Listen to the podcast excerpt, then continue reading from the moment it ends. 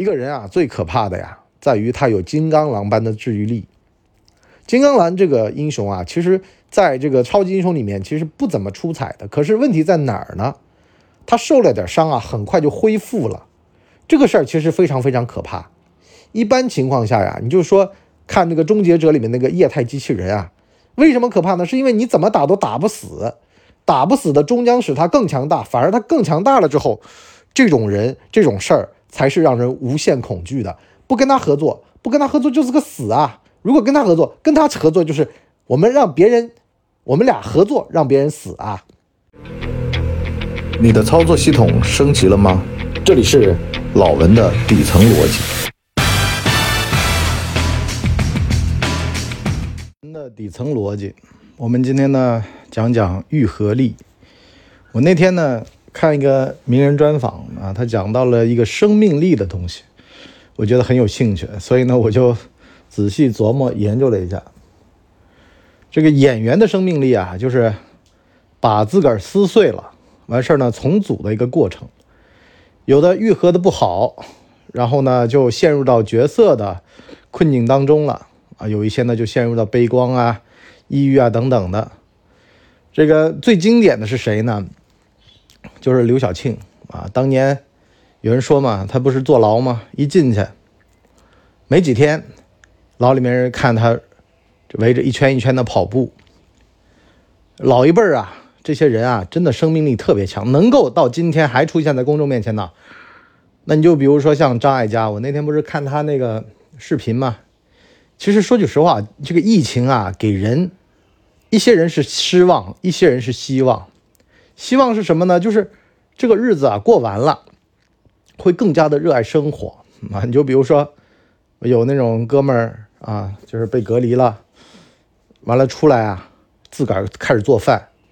啊，开始知道，哎呦，生活当中有那么多的美好，啊，拼尽全力拼事业，最后呢，拼得一身脂肪肝，反而呢，热爱生活，锻炼身体，体恤自个儿，这个日子越过越有滋味，事业呢也节节高，因为呢，你的注意力不在上面，不在斗鸡眼啊，反而不在知足必较，周围人跟你交往起来，合作起来更加的顺滑，所以呢，都盼着你点好，原先呢。针锋相对的，现在呢反而都是，啊，知道你这个人啊，愿意吃点小亏，啊，所谓的吃小亏者即大胜嘛，那么就变成了大胜。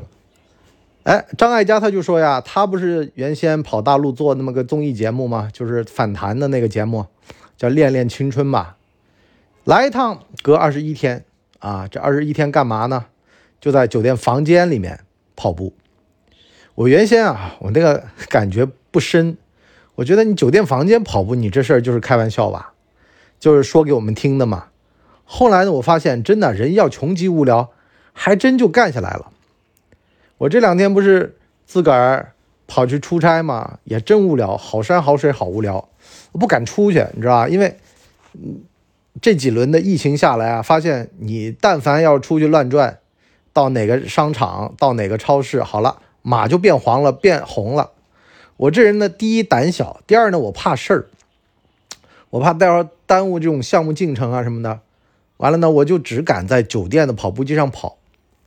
哎，这么一跑两跑，坚持了一个二十一天的习惯，一直到现在，已经快这个一个月了啊，就是天天就在跑步机上。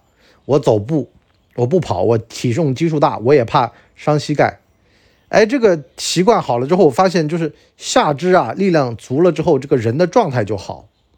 啊，就是下盘要稳嘛，下盘稳了之后，这个人，我开始相信了啊。张艾嘉大姐姐七十多岁了，是吧？在酒店房间里面跑步，每次工作跑到内地来，他都得这个隔离二十一天，这得需要一个强大的心理。就在有的这个治愈力低的人面前啊，这就是个灾难。这二十一天吃吃喝喝，胡吃海塞出来一查三高了。可是呢，对于一个自愈力强的人，这很简单嘛，是不是啊？我过日子，我在哪儿不是过呢？我跟自个儿的关系是最重要，特别是啊，你把你关在酒店房间里面二十一天，啊，就有的当地有住所的大概是十四天，当地没住所的是二十一天，你关里边试试，头三天还高兴呢，哎呀，觉得挺自由的，啊，到了中间儿就特别特别难熬，就人跟自个儿待久了呀，人会憎恶自个儿的。到了尾端，就天天的盼着要出去，可是呢，出去之后呢，又觉得没有人伺候你三餐，啊，就没有那种饭来张口、衣来伸手的日子了，是吧？哎，反而呢又觉得不自在，就待久了就形成了这个斯德哥尔摩症候群了。所以呢，我就说这个自愈力强什么呢？到哪儿都能够跟自个儿好好生活。我原先嘛考研嘛，完了呢有个哥们儿就对你博叔这么一评价，说把你扔到荒岛上都能跟自个儿聊半天。我后来呢，我一直以为啊是我们家祖传基因。我后来俩儿子，这个大的呢是那种就是比较性格像的，就是特别体谅别人的一种人。我二儿子就那种比较自我的，到哪儿都嘴巴里碎碎念。啊，我发现其实这就是个基因。我小儿子就随我，嗯，我大儿子就是比较就是重视他人的看法等等的啊。这两个人性格不一样，可能随他妈。所以呢，我们这种性格的人啊，反而就在现实生活当中有的时候受点挫折。包括我前段时间不是有这么一个事儿吗？就感觉受到了不公平的对待啊，夜班保安嘛，是不是？就保安队里面的事儿。那么项目上面出了点问题，完了呢，其实不是自个儿的事儿，但是呢也得受过。我呢，老是在职场生存力的节目里面跟大家讲啊，我说人呐得学会背黑锅啊，怎么地的。可是这事儿啊，真落自个儿头上了的话呢，这真不一样。感同才能深受啊。你说再多道理说破天了，可是这事儿自个儿不实践没用。好了，就这么个事儿啊，连汤带水的就往你头上浇啊，怎么办？我刚开始呢有点愤怒，因为呢周围的人呢也给了我一点，可是呢后来我老婆。听完这个原委呢，就回了我一句，他说：“多大点事儿啊？你这项目做成了，这事儿不就没了吗？你现在觉得不是自个儿的问题，可是，在项目这个事儿上面，这整个项目的进度上面是有问题啊，总得有个人出来背呀，否则的话，这项目就没法推进了呀，总得拉一个人出来祭旗，完了继续打呗。”我说：“那行吧，责无旁贷啊，时不我待。”啊，啥意思呢？就是那就行呗，那就这样呗，背了就背了呗，反正打赢了，论功行赏的时候再说这事儿。如果没打赢，你打败了，那么谁说都没用。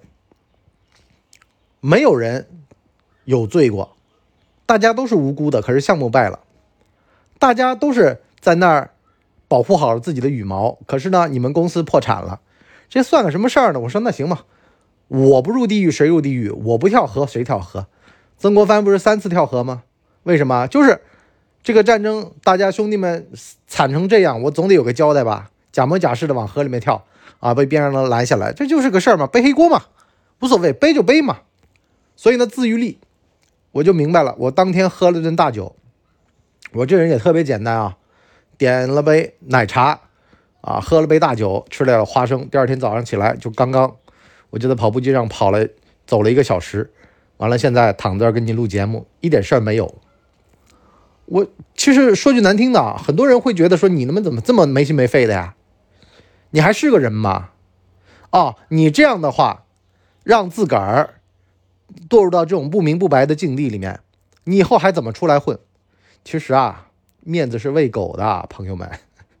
我其实很多时候不愿意跟大家讲这个话，是为什么呢？是因为我总觉得吧。以前我特别在乎怎么看，别人怎么看我。我今个早上呢，我看一个这个节目叫《新月对话》，这节目呢，这个今年的版本呢采访了吴越，二零一七年的版本呢采访了吴越。我今天刚好好死不死，我就看了两个版本。这个版本呢，今年的版本呢就讨论了他在《扫黑风暴》里的演技，啊，就事论事，在那边讲。可是呢，二零一七年呢，他那时候刚刚演了那个零零，啊，就是这个我的前半生里面的那个前夫哥的那个出轨对象。那个时候刚刚呢有点火，我就发现一个问题在哪儿呢？越是没自信的时候，就二零一七年啊，他越在那儿聊自己的成长。可是呢，真等到今年，他的地位稳固了，因为他现在等于说，无论是话剧啊，无论是电视剧啊，手拿把掐。这演技已经得到了业内的一致认可，地位坐稳了，有自信了，反而呢开始不讨论成长，他就讨论生活。他就说啊，生活好多时候值得忙呢，哪有那么多时间呢？跟朋友聊聊天家里面这个东西归置归置，啊，吃点好吃的，锻炼锻炼身体，把日子给过好。哎，你会发现这些人很奇怪啊，混得越好的越回归生活，混得越不好的时候呢，越开始怀念童年，去期待美好。二零一七年的专访里面，我就看到有一个很有意思的现象，就他拿了个相机，在那拍，啊，然后呢说自个儿有一爱好，实际上啊，这叫叶公好龙，就跟那个这个有个女演员啊，也演了好多的戏，名儿我就不报了，在《鲁豫有约》里面你们可以去看啊，一个三十多岁岁的一个中生代的女演员，啊，这个女演员呢就说自个儿啊，现在在搞装置艺术。摄影、装置艺术、炒股，像这类的东西呢，我都管它叫中年危机才艺。就人呐，到了中年开始危机的时候，他必须得找一门看着还挺高大上的、还挺入流的东西呢，去让人觉得高看自己一眼，实际上是不自信的一种表现，就是业务不精嘛，能耐不强嘛，在业内说不上话嘛，没地位嘛，所以呢，就号称自个儿培养门小手艺，是吧？所以呢，就很搞笑，就给你感觉，哎呀，怎么怪怪的？但是说不上来，为什么？就是因为他在业内没有影响力，他就得给自己找一出路。但是呢，这个话得分两头说。当生活不再是生活，它是一层，就是说呀，我必须得把我的日子过好了，让你们觉得呀，忘掉或者说忽略我事业上没那么成功的事实。可是呢，另外一方面呢，一个混得真正好的人呢，他会真正的让生活回归生活。我拍照片不行是吧？那我就不拍了。而且吧，我就有的东西我就返璞归真了。你说我这个爱好上面有什么呢？没什么，我就是粗俗的爱好啊，我就种点花，养点草，让你觉得我这人啊特别没出息。因为呢，我该有出息的地儿啊，我已经。都摆在那儿了，你们都看得着，这就跟真正的大佬啊，他穿的是老头衫啊，千层底儿啊，然后一件 T 恤买七件，一周不重样。因为呢，我就是我啊，乔布斯的这个黑色 T 恤牛仔裤啊，这就是标配。反正我怎么站那儿，你们都知道那是我，我不需要外界的包装了。可能一个越没自信的人，他就满身名牌。他就弄个摄影，弄个画展，弄个什么的，彰显的自个儿。最近不是京东又闹笑话了吗？是吧？说你还骑自行车吗？对对对，我准备组织一个骑一万公里，啊，一万公里什么概念？是吧？一天骑三十的话，你一年都骑不完呢，啊，一年你工作日都骑不完呢，是吧？你除非是没日没夜，全年无休的，啊，那膝盖不废掉了吗？就越缺什么，越去表现什么。啊，那些老艺术家反而特别的恬淡，啊，素雅，所以我就发现啊，这个人特别有意思。所以我说这个治愈力啊，反过来也是说明一个什么呢？一个人成熟的表现。一个人不成熟的时候吧，往往会堆砌东西，啊，会囤积东西。一个人成熟了之后吧，会抛弃东西。他知道什么对自个儿最重要。你就包括说，像你博叔在这个事儿上面，我的感觉就是什么呢？忘掉，因为呢，过去已经过去了，这事儿没有办法挽回，你也没必要在这个事儿上面再挽回的情况下面呢往前走，能够承担得了一些流言蜚语，啊，杀不死我的终将使我更强大，能承担委屈也代表着你能承担一定的责任，屁大点事儿，认了也就认了，这董事长的屁对于董事长的。面子上有影响的话，那我一个小职员，我面上没多大影响，就屁我放的，行了吧？是吧？这多大点事儿呢？越有才华，越有能耐，你越不恃才傲物，越能够弯下腰来，降低身段，那别人越高看你一眼，觉得了不得呀。这人是吧？福建皇家学院毕业啊，夜班保安一枚，居然二十一周岁就能干出此等大事儿啊，此等格局。那以后肯定了不得。很多时候，其实是别人发自内心的佩服你的那天开始，从而你在事业上无往而不利，而不是你锱铢必较，处处给人使绊子啊，差一点一毫厘都不行的那种那个劲儿啊，让人家就也不叫逆反你吧，反正呢肯定是防着你的。财散人聚，财聚人散，你把钱都搂兜里了嘛，肯定这个跟人的关系是不好的。好多时候你说做人做人不重要吧，其实很重要，但是做人。做到哪个程度呢？其实做人就是做到让别人发自内心的佩服你的人格魅力的程度。你小伎俩、小算盘都没用的。你说你算得着今天，算得着明天，不够真诚，别人又不是傻子。这年头谁傻了呀？这年头谁没有九年义务教育呢？谁能够被你当枪使了，最后还帮你数钱呢？电视剧《突围》里面石红杏都做不到。好了，我们今天上半集就先聊到这儿。我们下半集呢，跟大家聊聊啊。这个真诚，自愈力的本质其实就是个真诚。这无非就是说啊，你看怎么都杀不死我，要不然跟我合作吧，要不然跟我一起携手创造未来吧。反正我就直接告你得了啊！如果不跟我合作，我治愈力够强，我总有一天我能打死你。可是呢，如果你跟我合作了，我们一块打别人，这像不像乐哥的台词儿？可是乐哥的治愈力就这么强，就这么牛，所以这才是他能战胜大堤的一个重要原因。好了，我们今天这集就先到这儿，我们下半集见，拜拜。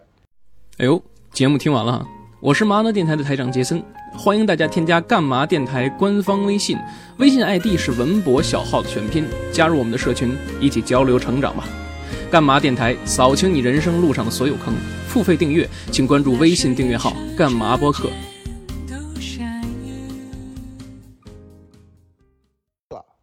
大家呢，请给我们的专辑点五星好评，啊，这样的话呢，我们才能够到首页去迎接更多的朋友来光临。